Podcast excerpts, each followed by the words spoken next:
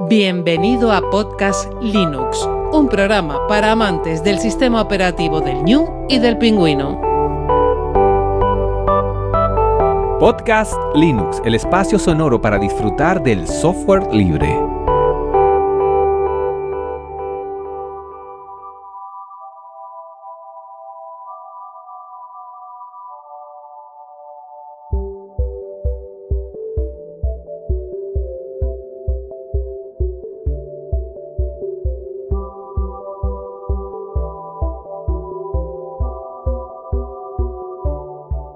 Muy buenas amantes del software libre, bienvenido a otra entrega de Podcast Linux, la número 109. Un saludo muy fuerte de quien te habla, Juan Feble.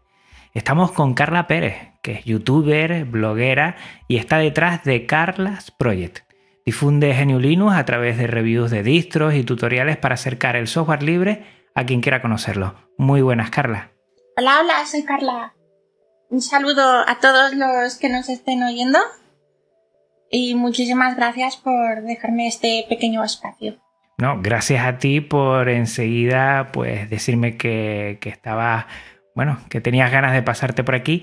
Y antes de empezar, recordar a los oyentes que estamos en una sala Gypsy para realizar esta entrevista, que es un servicio libre para videoconferencias que está tan de moda últimamente y que este podcast se aloja en GitLab, tiene su web en GitLab, que es un servicio libre de repositorios Git, y el contenido en archive.org, archive.org, que es esa biblioteca digital libre con licencias Creative Commons.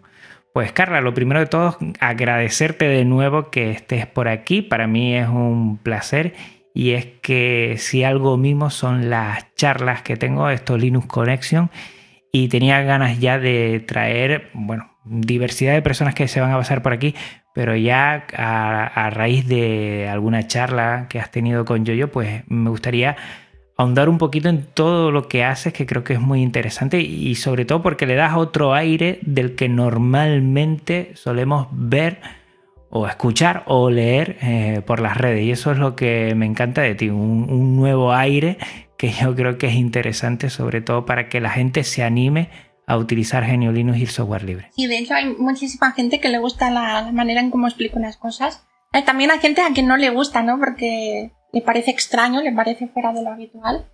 Pero hay muchísima gente que, que le gusta en cómo planteo los vídeos. Yo pienso que lo que tenemos que hacer es eh, dejarnos de lado tanta seriedad y también pues hacerlo con un poco de, humor, ¿no? También porque al fin y al cabo es algo que nos gusta, es la informática, el software, los sistemas operativos, especialmente Linux es algo que nos gusta y también lo tenemos que hacer con un poco de humor.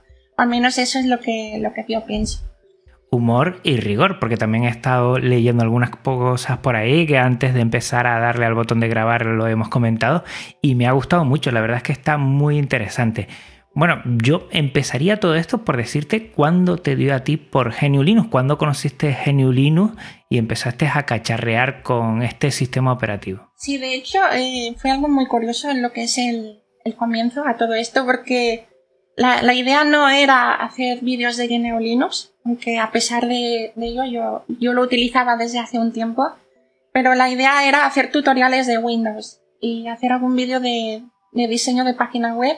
Lo que pasa es que, eh, digamos que el canal ha ido evolucionando y lo que son los, el, el diseño web lo dejé porque no, no sabía hacerlo del todo bien y entonces eh, empecé a hacer vídeos de Linux por los suscriptores, porque había muchos suscriptores que me decían que esto en Linux no pasa, ¿sabes? El, típico comentario que dicen, esto en Linux no pasa, o en Linux es así, o en Linux se, se hace de otra manera, ¿no? Y entonces empecé a pensar que también sería interesante introducir eh, vídeos de GNU Linux. Y ahora eh, resulta que el canal es más conocido por eso, por GNU Linux. ¿Por qué? Porque digamos que es un sistema operativo que al menos yo pues encuentro que tiene más jugo, más eh, contenido y pienso que lo que es Windows, digamos que ya está muy... Hay muchísimos vídeos de Windows. En cambio de Linux no hay tanto y pienso que es más interesante ofrecer este tipo de contenido, aparte de que a muchísima gente le gusta. Y yo entiendo también que a partir de esa primera petición como que has visto que es una temática que a la gente gusta y demanda contenido, entiendo yo, porque revisando un poco todos los vídeos y también en tu blog, ya después lo dejaremos para los oyentes en las notas del programa para que puedan echarle un vistazo. El tanto por ciento ha ido subiendo, subiendo y últimamente eh, pues es más Linuxero, digamos, que Windowsero, ¿no? Sí, la verdad es que sí. De hecho, cuando puse el, un vídeo de, Linux, que es, eh, digamos, uno de los primeros que en el que digo que Linux no es eh, difícil. La verdad es que me asusté muchísimo porque hubo como un boom, un boom de visitas y es algo que me sorprendió mucho y entonces eso me hizo entender que a la gente pues eh, estaba más interesada en GNU Linux que en Windows y por eso pues como que empecé a introducir poco a poco ese tipo de, de vídeos. ¿Y todo este amor por la tecnología de dónde te viene? Eh, ¿Has estudiado algo que tenga referencia a ello o es tu pasión? Mm, es difícil ver a, alguien que le guste tanto la tecnología, la verdad, y, me gustaría bueno, que nos indicase si sucedió algo, pasó algo, tus estudios. Sí, bueno, es, sí que es algo extraño, la verdad, porque empecé me empezó a gustar bastante lo que es eh, las páginas web, empecé a tener curiosidad y digamos que a los siete años mi padre me, regaló un, ordenador portátil y tenía curiosidad, todo empezó por, por mera curiosidad, ¿no? Eh, tenía Windows XP y empecé a curiosear, en vez de ponerme a jugar, que es lo que hace mucha gente, o estar en, en, internet, lo que hacía era cotillear el, el sistema operativo, las carpetas, todo esto y es algo que me llamaba mucho la atención. Y luego cuando descubrí esto de las páginas web, pues también eh, me resultó bastante curioso. Y entonces, pues digamos que lo que es el diseño web, la programación web, es decir, cómo crear páginas web y todo esto, pues digamos que me fui eh, sumergiendo poco a poco a lo que es la tecnología. Y entonces más adelante pues eh, empecé a descubrir que aparte de Windows había Linux y entonces pues ahí como que iba descubriendo más cosas y la verdad es que me resultaba bastante eh, divertido. O sea que tú eres autodidacta, tú no has tenido ningunos estudios mm, técnicos informáticos que te haya ido poco a poco, sino en tu rato libre poco a poco a cacharrear y a probar y a, no sé, a aprender, ¿no? En definitiva. Sí, sí. Sí, esto es bastante sorprendente porque sí que es cierto que soy autodidacta y lo que sé de, de GNU Linux pues eh, son cosas que voy aprendiendo. En el canal también voy explicando cosas que voy aprendiendo. Y es curioso porque sé programar en PHP y luego también aparte de PHP sé maquetar HTML y CSS y todo esto ha sido por, por simple conocimiento autodidacta, es decir, no, no he hecho ningún curso ni, ni tampoco me he especializado en eso. Fíjate que yo, eh, bueno, preparándome un poco el programa, revisando tu página, pues esperaba encontrar que, hubiese estudiado informática o algo de esto, ¿sabes? No, lo he dado por hecho, la verdad.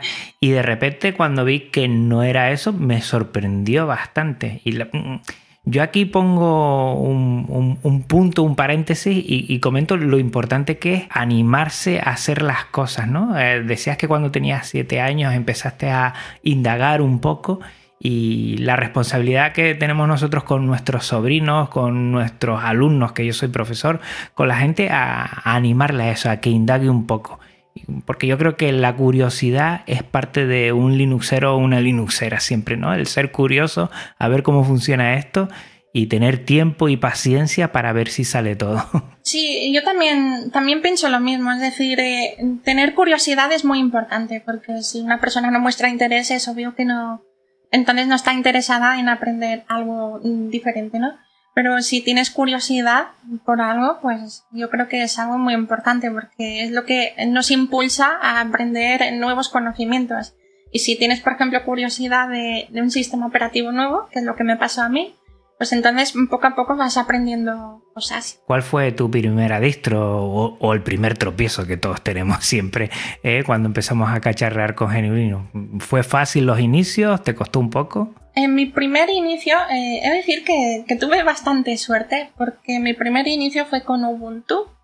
Pero es curioso porque realmente no me gustaba Ubuntu, pero eh, resulta que me dieron un ordenador más adelante eh, no recuerdo exactamente en qué año, pero eh, me dieron un ordenador eh, que no funcionaba de, no funcionaba la pantalla, era un ordenador portátil, no le funcionaba la pantalla. Entonces tuve la fantástica idea de conectar el, cable RGB a una pantalla externa y entonces vi que, no había Windows, había Ubuntu. Pero yo no sabía que era Ubuntu, ¿no? Entonces digamos que ahí empezó todo. Entonces, eh, al ser un ordenador que tenía Ubuntu preinstalado, eh, es un ordenador que se fabricó con Ubuntu, digamos que no había problemas de compatibilidad, el, wifi funcionaba, le funcionaba todo bien, la gráfica, y entonces pues como que empecé ahí a utilizar ese ordenador por curiosidad y ahí digamos que fue eh, mi primera, eh, mi primer tropiezo con, con un sistema de Linux. Y la verdad es que ahí es cuando empecé a aprender cosas. ¿Te acordarías de la versión de Ubuntu más o menos? No, ni idea para ponerle una fecha, porque eso ha cambiado un montón. La verdad es que ahora instalar Ubuntu es muchísimo más sencillo que hace 5 o 6 años, por lo menos. Recuerdo que tenía Unity, tenía Unity como escritorio. Lo que pasa es que no, recuerdo en qué versión era. Tenía Unity, debía ser a, principios, cuando empezaron a implementar Unity. Pues puede ser, a ver, el 14... No, eso tiene que ser 16, ¿puede ser? ¿2016? 16. No, porque yo empecé a utilizarlo en 2013. Ya en serio, lo empecé a utilizar en serio en 2013. No, pues entonces no, no, no tendría GNOME 2. Tendría GNOME 2. Pues de, de, de, esa época a esta, la verdad es que lo bueno que tiene, sobre todo para la gente que se inicia, que, es cada vez más sencilla. A ti te cayó del cielo esto de, que ya estuviera instalado, que es el primer eh, mal trago, entre comillas, que suele sufrir la gente, ¿no? El tema de incompatibilidades, de componentes y todo esto. Sí, es que mucha gente el problema que tiene es el, instalar Linux y luego eh, que funcione bien, ¿no? Que tenga compatibilidad con, su hardware. Entonces, digamos que tuve muchísima suerte porque el primer ordenador eh, con Linux que utilicé pues ya venía preinstalado y entonces no, no tuve ni que instalar Linux ni, ni tuve problemas de compatibilidad. La verdad es que me siento bastante afortunada en, en ese aspecto.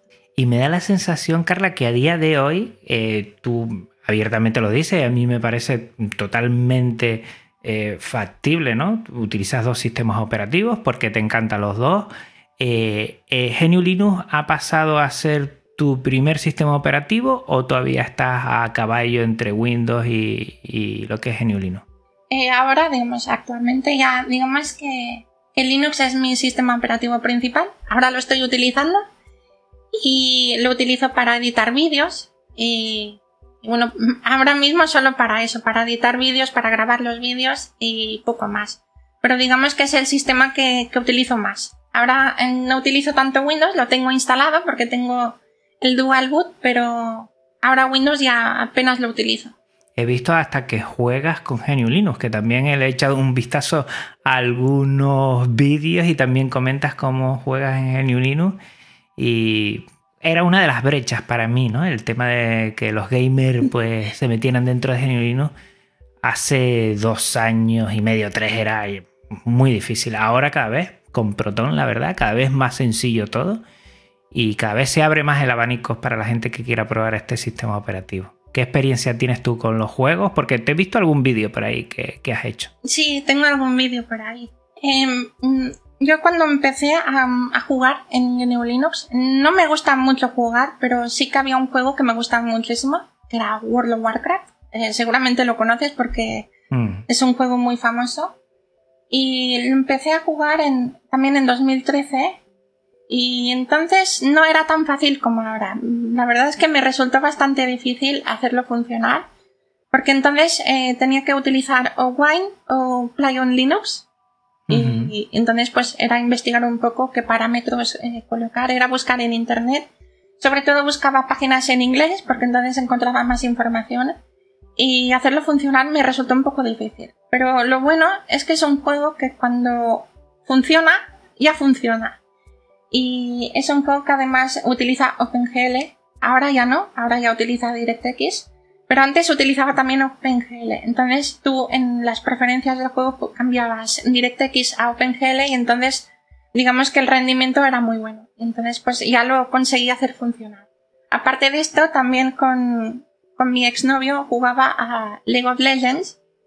Y este, mi experiencia con este no fue tan buena porque el, el juego no tenía tan buen rendimiento y instalarlo me costó muchísimo. Era buscar muchísima información y me resultó bastante difícil hasta que, hasta que logré también hacerlo funcionar. Eh, ¿Cuál ha sido la evolución de esto? La evolución ha sido que ahora, por ejemplo, instalar ambos juegos es bastante fácil, eh, sobre todo World of Warcraft, mm, me ha resultado muy fácil, porque es lo que tú dices, ahora con las nuevas tecnologías que hay, con las mejoras que tiene tanto Wine como la implementación de Proton, pues es muy fácil eh, jugar a juegos, es, tienen muy buena compatibilidad. Es una pasada, yo creo que ahí hemos abierto un campo a los que nos gusta este sistema operativo que permite a mucha gente. Conozco hasta, bueno, hasta, hasta youtubers que se están especializando en la rama GNU Linux con, con gamer, ¿no? Con además eh, juegos, digamos, AAA, que antes era impensable, ¿no? Impensable en GNU Linux tener esta apertura. Y yo creo que también es una forma de, de abrir. Abarcar gente como tú y como yo, que nos gusta más el tema de vídeo, a mí más audio, ¿no? Pero tema multimedia, que hace mucho tiempo era un poquito más complicado en Genio Linux, ahora cada vez es todo más fácil, más fácil. Y yo creo que la gente está mirando eso, sobre todo algo diferente eh, eso sí, le tiene que tener la gente ganas de cacharrear y de sufrir un poco a veces cuando no salen las cosas bien a la primera, pero la satisfacción que tuviste tú cuando instalaste ese juego, eso no te lo quita nadie, la verdad, la satisfacción de sacar las cosas adelante. No, la verdad es cuando, cuando, vi el juego, el, World of Warcraft funcionar en Linux, la verdad es que, que fue una experiencia súper buena. Me gustó muchísimo porque, claro, después de estar a lo mejor una hora o dos ahí buscando, o incluso tres horas ahí buscando cómo hacerlo funcionar. Eh, cuando eh, finalmente se abre la ventana del juego y ves que funciona, pues es una experiencia que satisface bastante y supongo que igual que me ocurre a mí, le pasa a muchísima gente que, que también juegan en Linux y consiguen que esos juegos funcionen. Supongo que es una experiencia muy gratificante. Sí, sí, es todo un, mundo, digamos, el mundo gamer que se está abriendo y vamos a ver por dónde va la cosa. Eh, como veo que te gusta tanto el cacharreo como a mí, mm, la siguiente pregunta para mí es obligatorio, ¿no? Equipo y distro que tienes para saber, eh, bueno, qué es lo que te gusta y cómo lo utilizas sobre todo. Bueno, de hecho siempre he sido eh, una persona que, que utiliza, bueno, ha pasado por distribuciones basadas en Debian y hay gente que a lo mejor critica un poco todo esto, pero a mí eso me resulta irrelevante. Me gusta Debian y me gustan las distribuciones basadas en Debian. Y sobre todo las que utilizan KDE Plasma. Es decir, todas las distribuciones por las cuales he pasado ha sido con, este escritorio porque es un escritorio que, que me hace sentir libre, me hace sentir que, que puedo personalizar cualquier aspecto de, de mi ordenador y eso me gusta muchísimo. Está repleto de opciones y a mí me encanta que haya opciones y sus programas, tanto el escritorio como los programas que vienen preinstalados, eh, tienen muchas ah, opciones y eso me gusta muchísimo. Después de Ubuntu, eh, traté de instalar Kubuntu y esa fue mi primera distribución de verdad, eh, que de, de verdad me gustaba. Entonces pasé por otras distribuciones, pasé por Debian con KDE Plasma, pasé por Mageia, por Fedora, etcétera, hasta llegar eh, finalmente a la que estoy utilizando ahora, que es KDE Neon, que me gusta sobre todo porque eh, el escritorio eh, siempre está actualizado, digamos que es un mixto entre una distribución versionada y una distribución rolling release. El escritorio sería rolling release y eso me gusta muchísimo porque puedo, soy de las primeras que puede probar las novedades de KDE Plasma y eso me gusta muchísimo. No, ahora mismo yo también estoy con Cadeneon eh, me lo dio a conocer, creo que fue yo en su momento, creo que sí.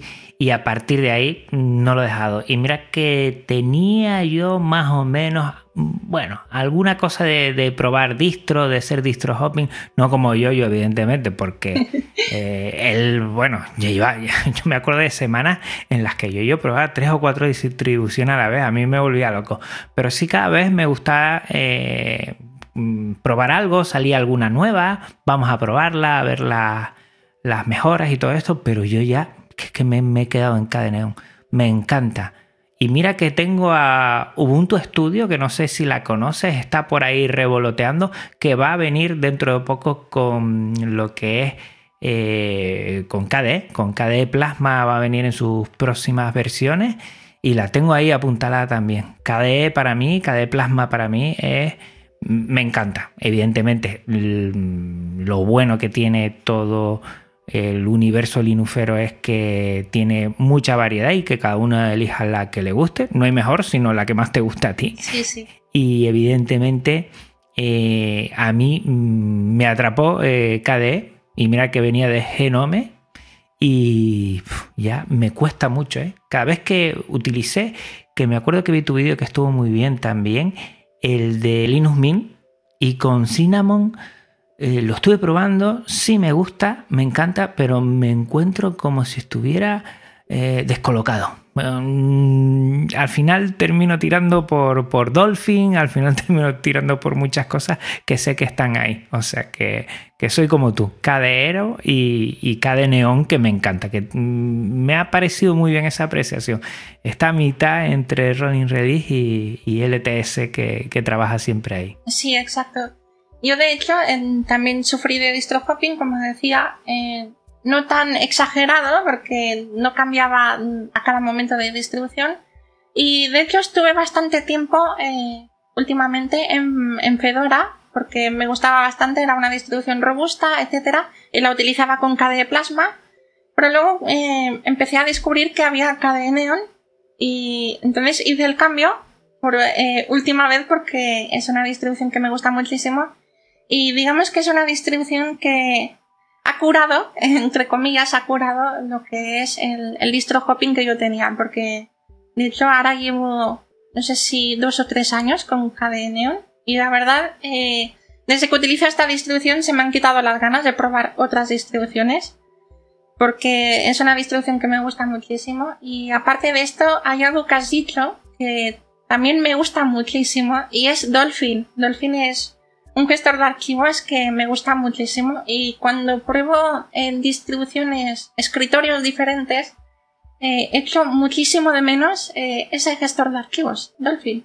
Sí, sí, a mí me encanta. Dolphin para mí tiene un pero, solo tiene un pero, que es que no te deja utilizar las carpetas como root. Es el único pero que le encuentro que a veces eso te tira a la terminal, que bueno, pues al final yo también me voy habituando un poquito más a la terminal y para, bueno, copiar varios archivos de, de algunas partes del sistema, algunas carpetas un poquito más importantes. Y solo tiene eso, no sé por qué. Creo que alguna vez escuché que lo hacían para que nosotros no nos cargásemos el sistema, pero bueno, nosotros decidimos si no lo cargamos o no.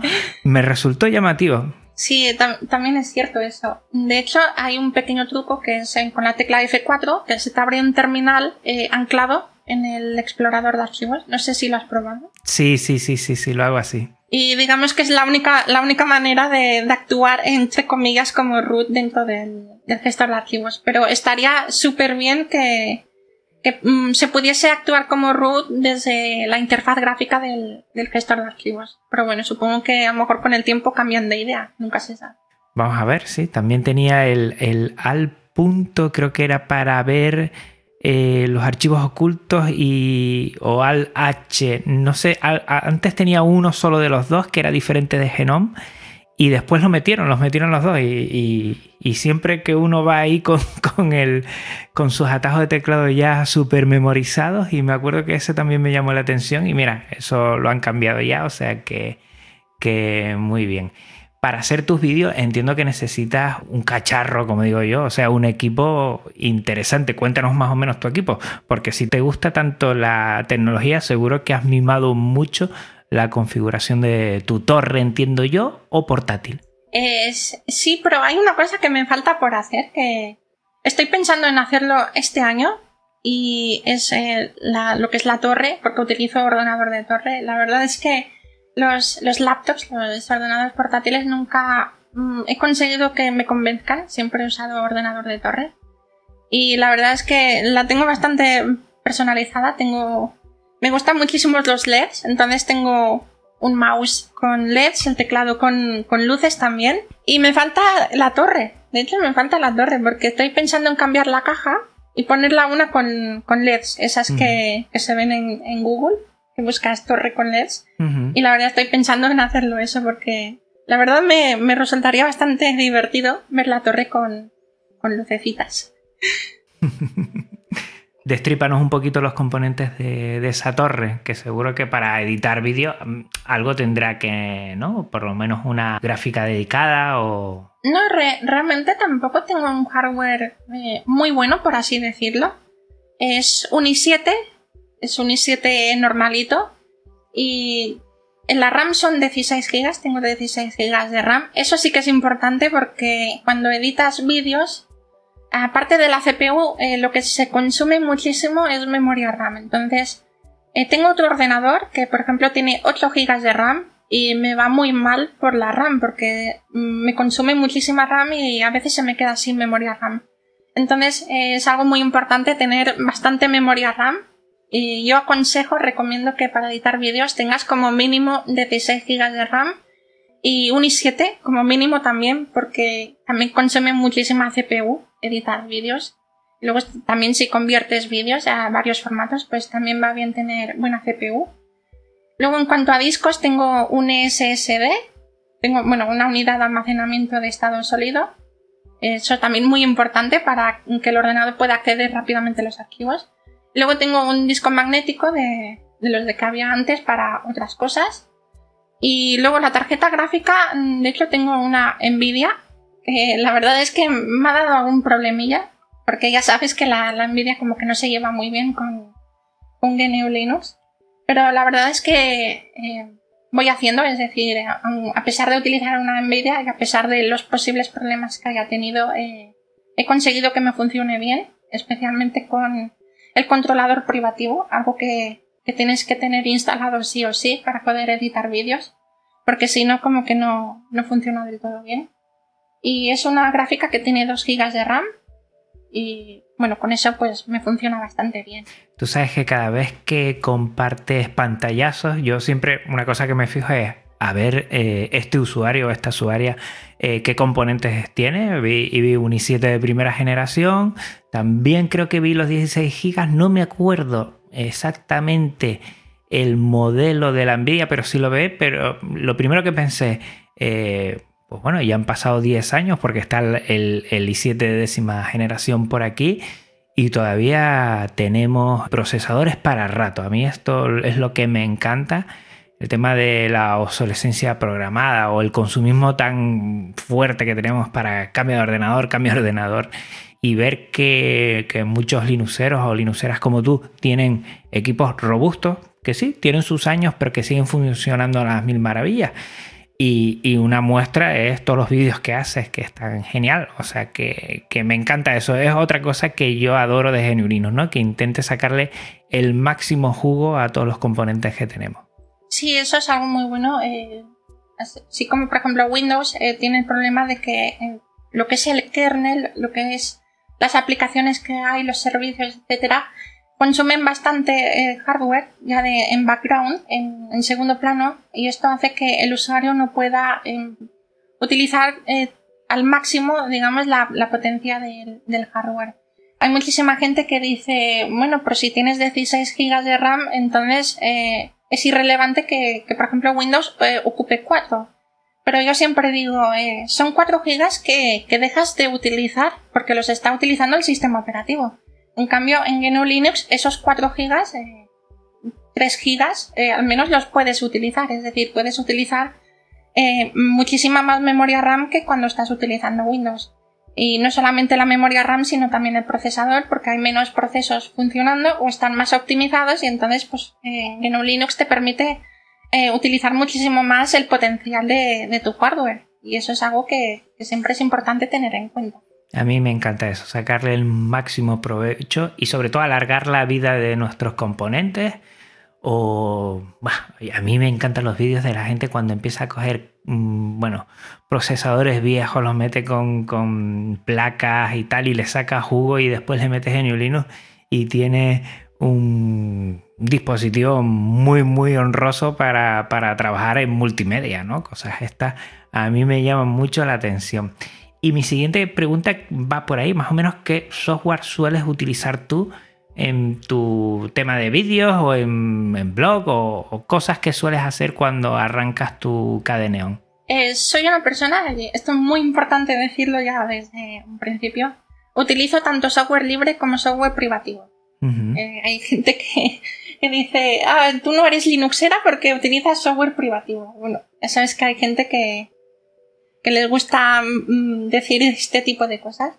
Pero sí, utilizo ambos software, entonces pues los tengo combinados. Eh, por ejemplo, para editar vídeos utilizo DaVinci Resolve, que es un editor privativo, pero la verdad es que está súper bien y es un editor de vídeo que además consigue sacarle el máximo provecho a la tarjeta gráfica. Entonces me va súper bien porque los, FPS eh, me van bastante bien, me van a 30, que es a, la velocidad que yo grabo.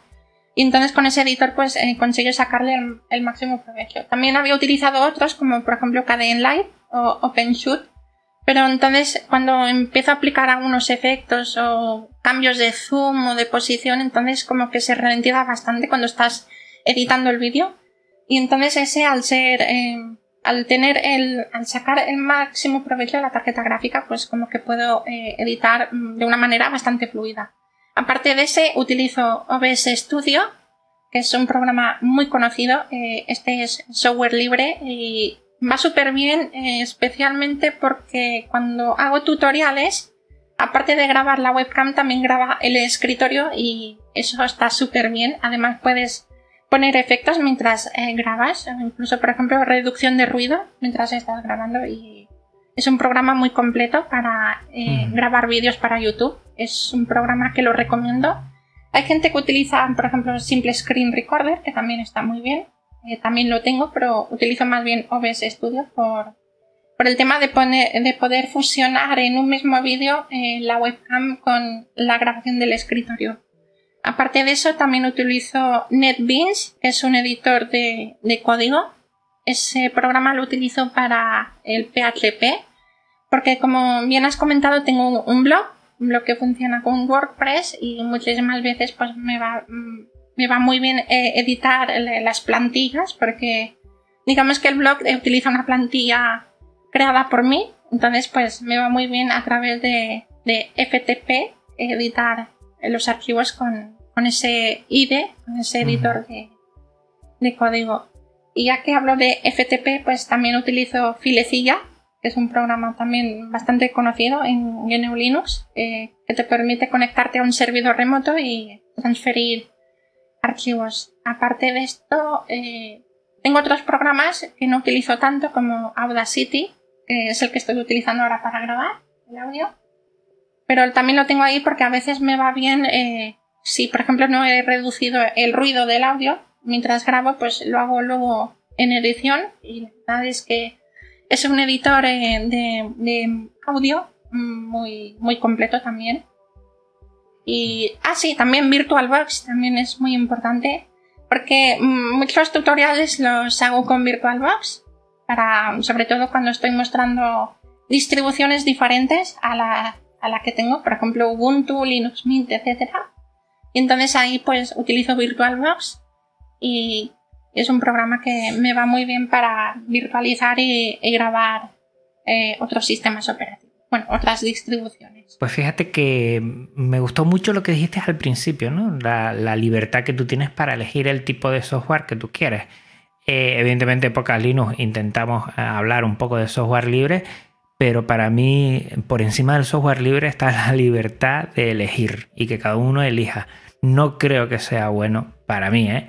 que muchos oyentes igual ahora van a pensar de otra forma, pero es lo que pienso yo. No creo que obligar a utilizar software libre sea mm, lo correcto. Yo creo que lo que hay es que dar a conocer, divulgar y que la gente al final, con todo el conocimiento y con su experiencia, que elija.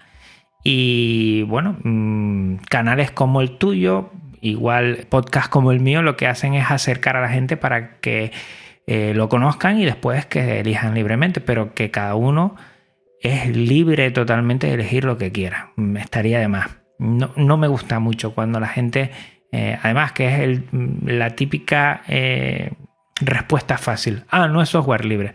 Bueno, pero esta persona está metiéndose en GNU o está conociendo o, o no y está utilizando otro software y porque ella la decide o esa persona la decide, a mí me parece lo más correcto del mundo. Otra cosa es, oye, está muy bien ese software, pero también existe el software libre. ¿Lo conoces? ¿No lo conoces? Pues tú ya lo has dicho, pues mira, me ha dado problemas aquí y estoy tirando por acá. Seguramente cuando, por ejemplo, Shotcut, que últimamente está haciendo implementaciones con lo que es en OpenGL también, pues vaya avanzando, igual a ti o a otras personas o no, eh, quieren cambiar o quieren seguir con el software. Yo creo que lo principal es la libertad. Si estamos hablando de software libre y por encima del software libre está la obligación, mal vamos. Yo creo que, que eso yo lo quiero dejar muy claro siempre en mis programas y quiero que la gente se sienta libre de elegir. Y es bueno también eh, enseñar para que después elijan mm, con todo el contenido encima de la mesa para que sepan eh, cuál es lo mejor para cada persona, pero cada, cada persona eh, elija. A mí estos fanatismos mm, me preocupan. No hace nada de buena publicidad, digamos, ¿no? o conocimiento a lo que es el software libre, al revés. Al final no, nos tienen como si fuéramos eh, los típicos que estamos siempre quejándonos de todo. Y, creo que no debe ser así. No es así muchas veces, Carla. ¿eh? Eh, yo siempre pongo el ejemplo de, no sé si tú conoces la famosa moto de Yoyo. La moto que pasa que siempre se oye, pues bueno, si escuchas sus podcasts cada cinco minutos, bueno, cada dos o tres podcasts pasa una moto y entra un barullo. Ah, vale, sí, la, típica moto, típico coche que, pasa cuando estás grabando. Exacto. Y yo creo que esa es, yo siempre pongo al típico Linuxero que, que es muy extremista y que siempre alguno saldrá y alguno dará un ruido, pero por esa calle seguro que pasan muchísimas personas, muchísimos coches, bicicletas, motos también que no hacen ruido y que lo hacen libremente y con tranquilidad y no molestan a nadie. Por eso no sé si a, ti alguna vez te ha pasado de llevarse un tropiezo con, un extremista de estos que... Sí, bastantes. bastantes. No me digas. ¿En serio?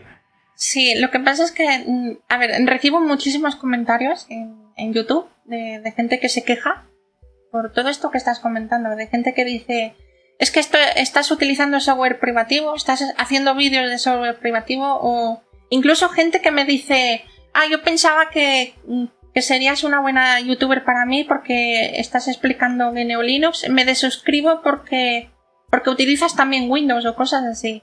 Lo que pasa es que cuando recibo eh, este tipo de comentarios, normalmente lo que hago es o eliminar el comentario o borrar, eh, bloquear a este tipo de personas. Porque pienso que, como bien dices, eh, este tipo de personas hacen publicidad negativa, publicidad entre comillas, negativa del mundo de GNU Linux. Porque en Linux es un sistema libre, es un sistema libre y el usuario puede escoger, puede escoger muchas cosas, puede escoger entre ellas, el software que utiliza puede escoger software privativo, software libre, ambos eh, tipos de software. También puede escoger qué tipo de paquete quiere utilizar, si quiere utilizar eh, paquetes tradicionales, paquetes snaps, por ejemplo, etcétera, personalizar su escritorio. Y digamos que es un sistema que tiene muchísima libertad. Y el hecho de que haya usuarios que, solo quieran utilizar software libre, eh, personalmente me parece muy bien el problema eh, ocurre cuando este tipo de usuarios eh, empiezan a, denigrar al, resto que utilizan a lo mejor algún tipo de software libre o a los usuarios que tienen dual boot. Hay, usuarios, hay muchísimos usuarios, yo misma que tengo Windows y Linux, entonces este tipo de personas lo que hacen es criticar a esta gente que utiliza ambos sistemas operativos. Y eso pues no me parece bien, ya que es un sistema eh, libre, pues eh, somos libres ¿no? de, poder escoger y de cómo hacer funcionar nuestro, nuestro ordenador.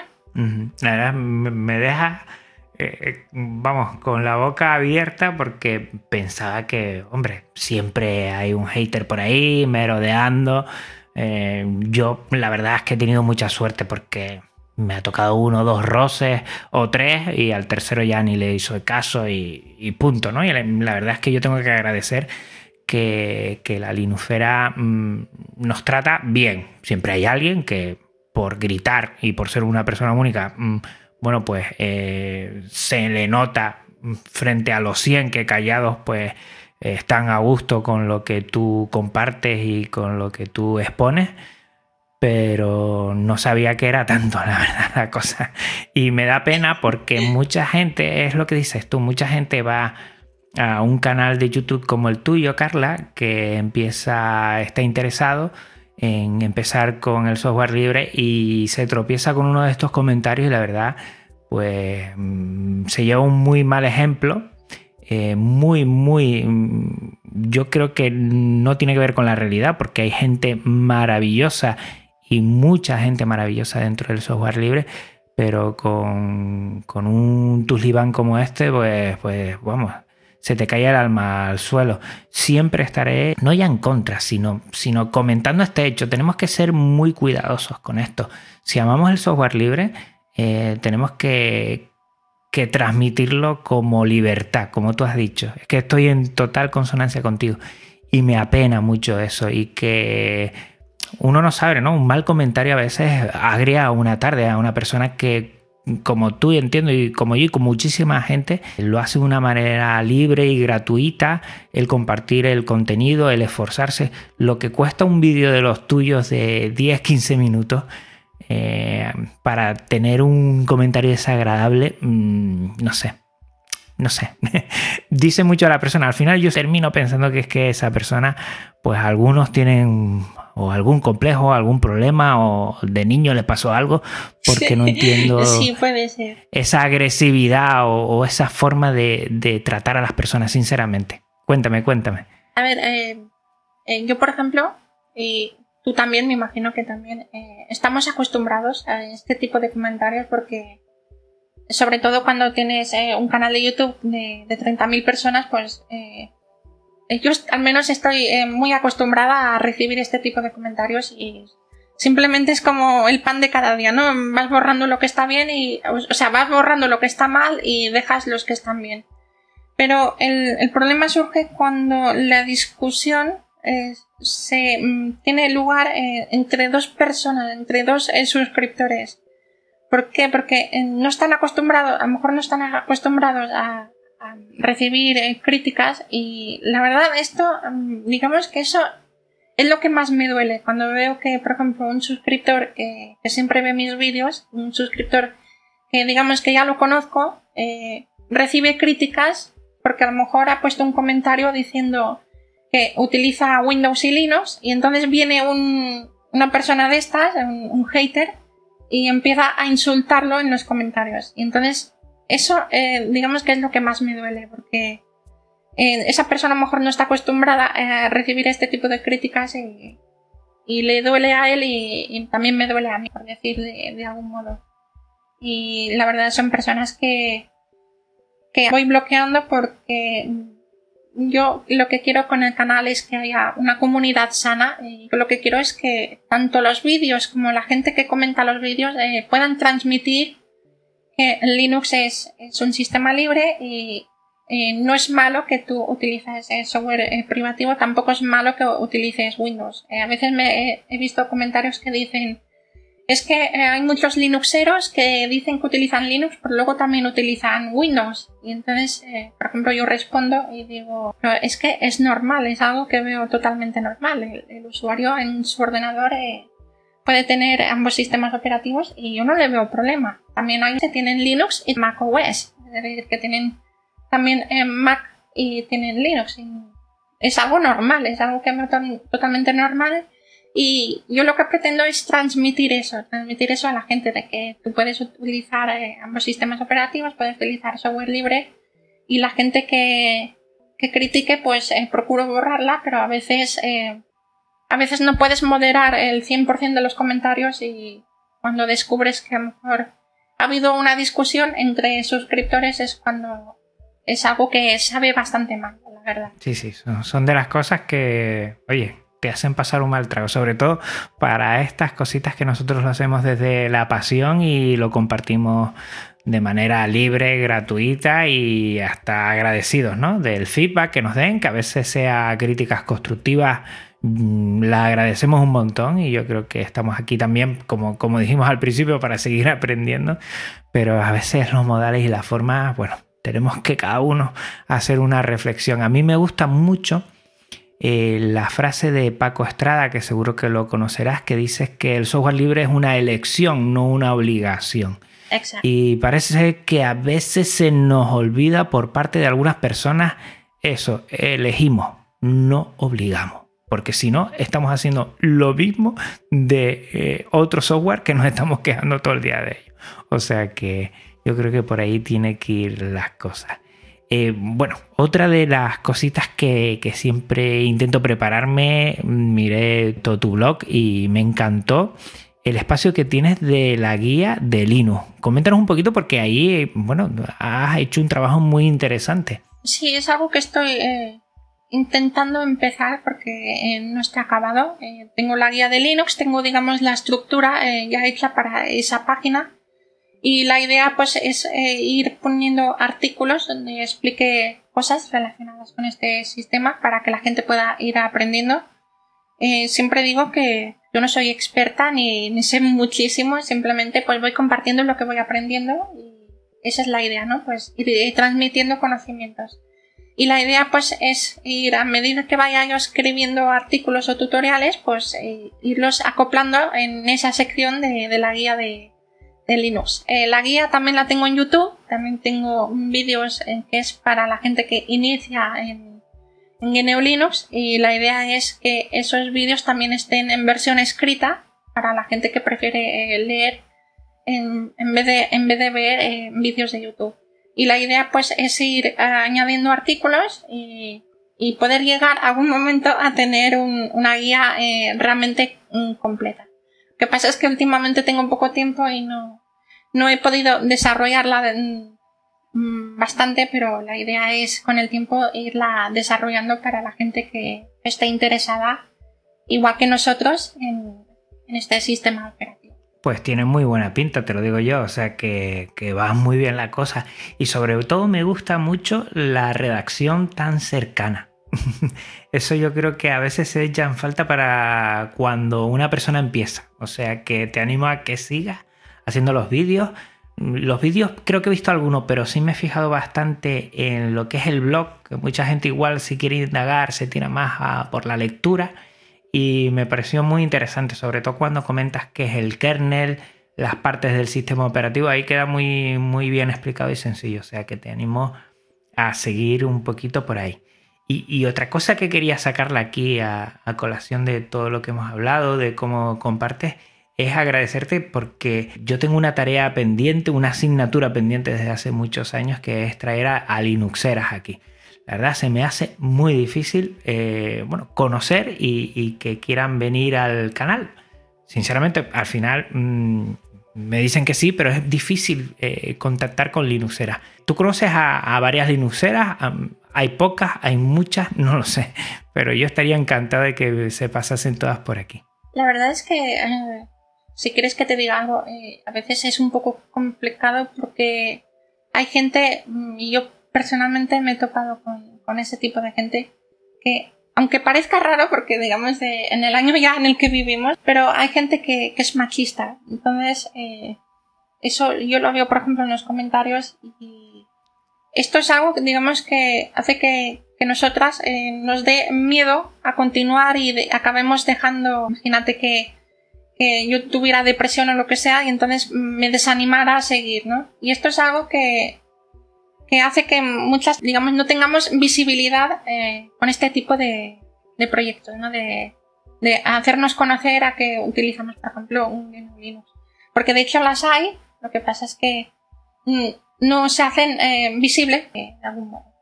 El tema de la exposición, fíjate que a mí, por ejemplo, no me gusta salir en mis vídeos de YouTube.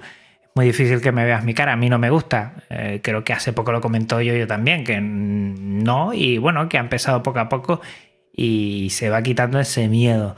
Pero sí cuesta, ¿no? Y encima esa, esa doble exposición a que te juzguen al, bueno, comentarios y todo esto, pues yo, yo entiendo la dificultad. Yo animarte a, que sigas, la verdad, porque a mí me encanta. Estás dando, yo creo que un aire fresco a lo que mucha gente igual no estará de acuerdo, pero porque a veces me da la sensación de que queremos seguir cánones eh, que se repetían desde hace tiempo y que ahora no. Y yo creo que ese, ese humor que tienes a la hora de explicar las cosas, ese trabajo de, edición de vídeo que normalmente no lo solemos ver tanto en contenido geniulino, ¿no? Entiéndeme por dónde voy. Eh, yo lo agradezco, porque yo creo que es abrir un poco el abanico a mucha gente para que también con tu forma de explicarte, con el contenido que haces, conozca Geniulinus y, y se interese por él. Y yo te animo a que siga, a que, bueno, pues esos sinsabores que a veces das algunos comentarios o algunas eh, actuaciones de, la gente, pues no lo tengas en cuenta, porque hay muchísima, muchísima gente más que igual no lo decimos en voz alta, pero sí te seguimos, o sea que animarte a que sigas ahí y, me apena lo que dices tú, que en pleno 2020 sigamos con estas cosas, pues no sé, no sé qué decirte, la verdad. Sí, sí, supongo, espero que con el tiempo pues vaya cambiando un poquito la cosa, ¿no? Yo animar a todas las Linuxeras que, bueno, que estaría encantado que se pasasen por aquí. Me gustaría dar más normalidad a, este podcast de Linux y, hay Linuxeros y hay Linuxeras. He podido en estos cuatro años casi, Carla, han venido cuatro Linuxeras y esto lo tengo que cambiar totalmente. Ya me tiraron de las orejas cuando vino la primera, ¿eh? que me dijo, esto no puede ser Juan, tienes que cambiar. Eh, te agradezco mucho que estés aquí ¿eh? Eh, por ese tema y por otros que yo creo que es eh, visibilizar Geniolinos de una forma diferente, que yo creo que es normal porque es una forma de hacer vídeos de humor que yo creo que todos lo agradecemos. Yo por lo menos a mí me gusta mucho y creo que mucha, mucha audiencia está demandando este tipo de contenido, o sea que mucho ánimo. No sé si tienes otros proyectos, bueno, ahí a punto de despegar o quieres darle algún giro a tu canal, algunas temáticas nuevas para que puedas comentar aquí a los oyentes. Bueno, de hecho, por ejemplo, eh, quiero ir introduciendo poco a poco el gaming en el, canal. Eh, el gaming, sobre todo en GNU Y aparte de eso, creo que, iré siguiendo, al menos de momento, iré siguiendo con, con el tipo de vídeos que, voy haciendo. Es decir, los tutoriales, las reviews, vídeos eh, donde comparto opiniones, reflexiones, etc. ¿Cuánto te cuesta a ti en tiempo, en esfuerzo, eh, sacar un vídeo? Tus vídeos suele ser de 10, 15 minutos por ahí, los he visto. ¿Cómo te organizas un poco para que sepa la audiencia cómo Carla hace un vídeo y después lo pone en YouTube? La verdad es que tardo bastante. Soy una persona muy lenta, por así decir. Primero voy, me voy apuntando las, lo que son las ideas y luego, pues, eh, si tengo que ir buscando información, pues la busco. Eh, eso a lo mejor, pues, puedo estar eh, un par de horas. Y luego lo grabo. Grabar, lo más fácil para mí es grabar los vídeos. Haces enseguida. Pero lo que me resulta muy difícil son en la edición de los vídeos, porque a lo mejor puedo estar tranquilamente tres horas editando un vídeo y digamos que es la parte más no complicada, pero sí que requiere más, más tiempo. Y bueno, yo diría que es, es, solo eso. Lo demás es más sencillo, es más trivial, ¿no? Menos entretenido, por así decir. La peor parte para mí es editar los vídeos. Es que a veces uno que ya hace algo, ¿no? En producción, se da cuenta de eso, ¿no? Que al final el vídeo que vemos, el podcast que escuchamos, el post del blog que leemos, a veces hay que mirarlo desde esa perspectiva también, que hay un trabajo detrás, que, se hace libremente, gratuitamente. Yo no estoy esperando a que nadie nos aplauda ni mucho menos, pero sí que haya un respeto a ese trabajo que se realiza. Y, a veces a mí, de todo lo que me has comentado, me, voy con esa pullita de, de, eso, ¿no? De no valorar, o, libremente, si no te gusta este podcast, no te gusta este canal, oye, pues, pues nada, pues otra cosa, hay millones de, de diversidad a la hora de poder disfrutar, ¿no? Muchos canales, muchos podcasts. Pero el ir a saco a veces a algunos, yo, yo he leído cosas que me he quedado con la boca abierta. No sé, no sé si es que me estoy haciendo mayor, como digo yo a veces, y es que ya no, no valoro, ¿sabes? Esa crítica tan fácil y tan poco acertada que tienen a veces. No, eh, a mí también me pasa y hay mucha gente que digamos que no valora eh, este tipo de, contenido, ya sea podcast o vídeos, porque lo que no ven a lo mejor es que es contenido gratuito. Nosotros lo hacemos porque nos gusta, pero mm, es un vídeo que, que detrás hay, hay, un esfuerzo, hay, hay, un tiempo, porque hay la preparación, el tomar ideas, editar el vídeo, grabar todo esto. En el caso del podcast, pues eh, tienes que tener eh, de qué vas a hablar, preparar a lo mejor el guion, luego eh, hacer que el, preparar el audio, lo que es la edición y luego pues preparar, por ejemplo, los, los metadatos, el título, la descripción, eh, si hay miniatura, etcétera. Y todo esto, digamos que es un contenido gratuito que puedes ver bajo demanda cuando el usuario mm, eh, quiere, cuando el usuario prefiere. Y muchas veces hay gente que no, que no lo valora del todo. Y hay gente que va muy a saco, como dices, hay gente que, que enseguida critica. Eh, crítica no constructivamente. Yo siempre digo, cuando veas un comentario que diga mi crítica constructiva es, no lo leas porque normalmente es al revés. Hay mucha gente que dice crítica constructiva, pero luego es una crítica destructiva. Y hay mucha gente que el problema es el anonimato. Más gente bajo el anonimato están en internet, pues entonces pues les resulta muy fácil eh, criticar eh, de manera gratuita.